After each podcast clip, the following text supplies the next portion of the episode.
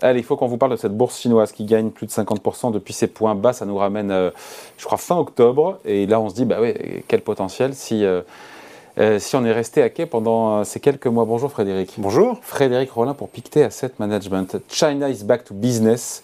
Mhm. Euh, la priorité de Pékin maintenant, c'est l'économie, l'économie, l'économie. Il n'y a, plus de doute là-dessus maintenant. Non, il n'y a, y a, y a, pas de doute en fait. On, se serait parlé fin octobre, on n'aurait pas dit ça. Hein?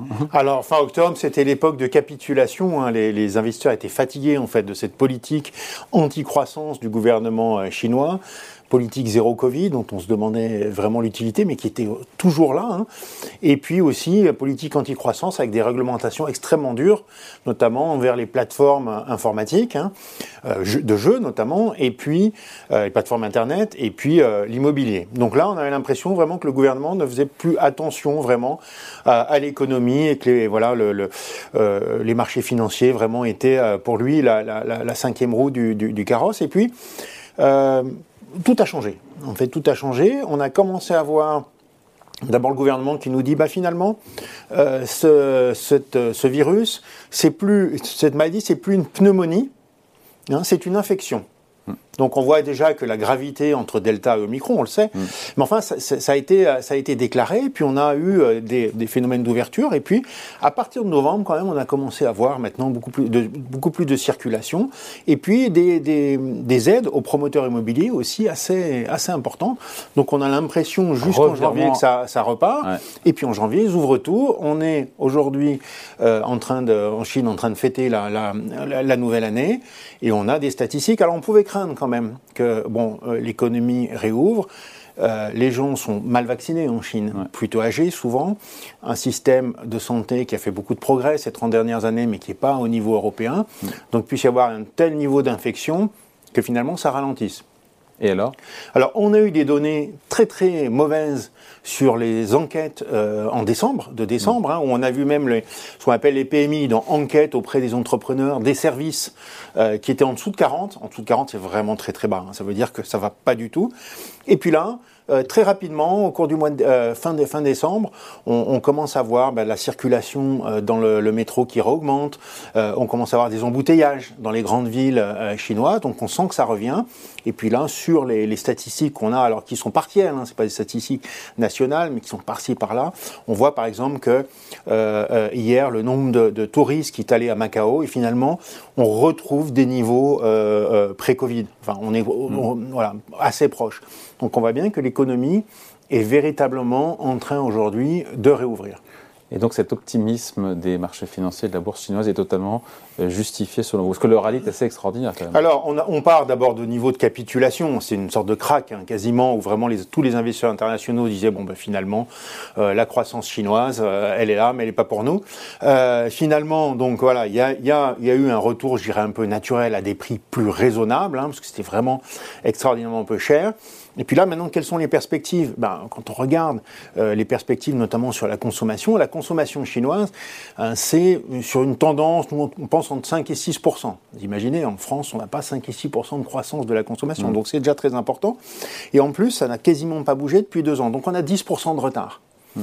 Hein, donc on peut avoir une croissance de la consommation très très forte, une catapulte. On a vu ça euh, en, en, France, on a vu ça en Europe, on a vu ça aux États-Unis, aux sorties de confinement. On a beaucoup épargné. Alors en Chine, on n'a pas eu ces politiques extraordinaires euh, qu'on a eu en Europe, aux États-Unis. Il n'y a pas eu de quoi qu'il en coûte. Hein. donc euh, euh, finalement, et c'est aussi ça un petit peu qui, qui mettait les investisseurs dans une espèce de, de, doute en se disant, bah, il faudrait quand même soutenir l'économie. Et c'est vrai que le contre-argument n'était pas complètement idiot, c'est dire à quoi bon faire aujourd'hui une politique monétaire très accommodante alors que les gens ne peuvent pas véritablement bien sortir, de chez, eux. Donc c'est un peu comme pousser une corde.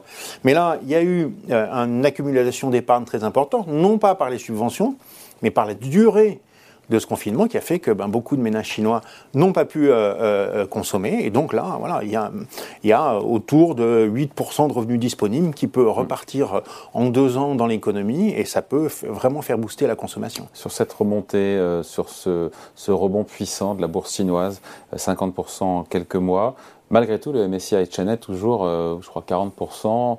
En dessous de ses plus hauts historiques. Donc on se dit quoi en termes de valorisation?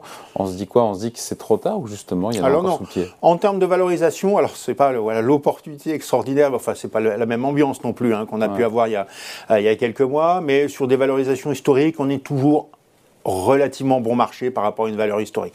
Mais je dirais que ça, commence à être discutable dépendant des ratios qu'on prend, etc. Donc je dirais que c'est pas trop cher, mais en tout cas, c'est pas cher par rapport à l'historique. Hein. Donc on est, on est encore aujourd'hui sur des niveaux de valorisation, quand on les compare aux actions européennes, qui sont toujours intéressants.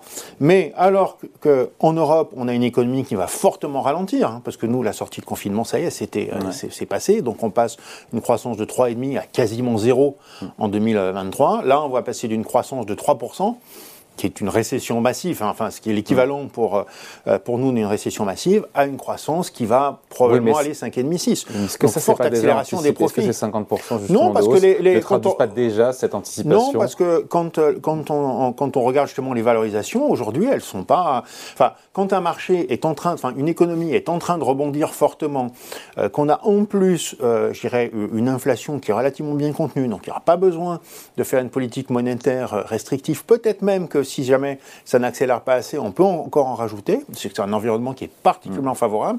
Ça justifierait plutôt des valorisations qui soient plutôt sur des niveaux élevés par rapport à l'histoire. Et là, on est encore, mm. je dirais, en sortie de traumatisme, euh, quasiment de l'année 2022. Et donc, les investisseurs, finalement, sont pas, enfin ça s'est pas fait non plus avec des flux très importants. Mm. Donc c'est pas trop euh, tard. ah non, nous on pense que c'est pas trop tard. Euh, on y est et on y reste. Voilà, on parle des investisseurs étrangers. Ils ils étaient sortis du marché chinois, ils reviennent.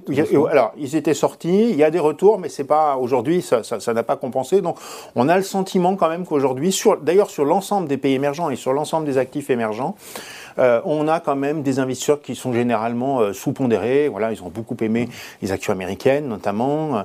Euh, voilà, ces dernières années, ça a été quand même voilà des, des performances très très fortes pour les actions développées. Bon, alors évidemment, 2022 est pas tout à fait ça, mais enfin, si on prend sur une plus longue période, c'est quand même des performances tout à fait tout à fait intéressantes. On n'a pas vu ça sur les, les actions émergentes. Donc pour nous, effectivement, il y a, il y a encore aujourd'hui un potentiel. Ou pourquoi pas, hein, pour des valeurs même françaises, hein, euh, des valeurs du luxe, justement, des marques de prestige. Je pensais à ça, je me disais, mais pour celles et ceux qui nous regardent, qui disent, oh là là, la bourse chinoise, moi j'y vais pas, que ce soit via un ETF ou euh, une SICAV, euh, je ne connais pas, j'y vais pas. Est-ce que jouer certains groupes européens, notamment le luxe très présent en Chine, qui font beaucoup de leur chiffre d'affaires en Chine, c'est pas un autre véhicule indirect pour jouer la conversion de la Chine C'est un véhicule indirect, mais finalement assez, juste le luxe assez précis. Tout, tout ce qui est marque, grande marque, marque de prestige.